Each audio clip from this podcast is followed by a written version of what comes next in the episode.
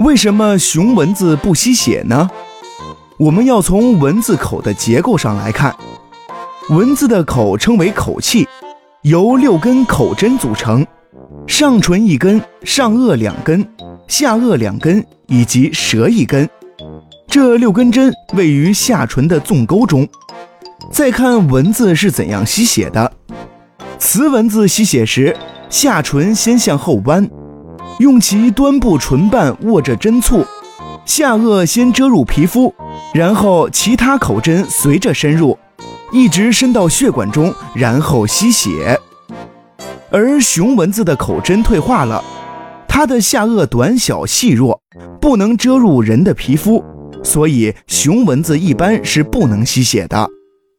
雌蚊子吸血主要是为了繁殖后代，只有吸血后卵才能成熟。雌蚊子的寿命比较长。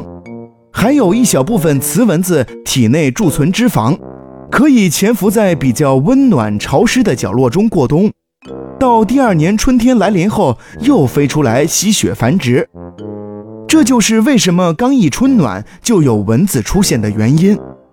而雄蚊子一般靠吸花蜜以及植物的汁液为营养素来维持生命，雄蚊子的寿命也比较短，一般仅为一周左右。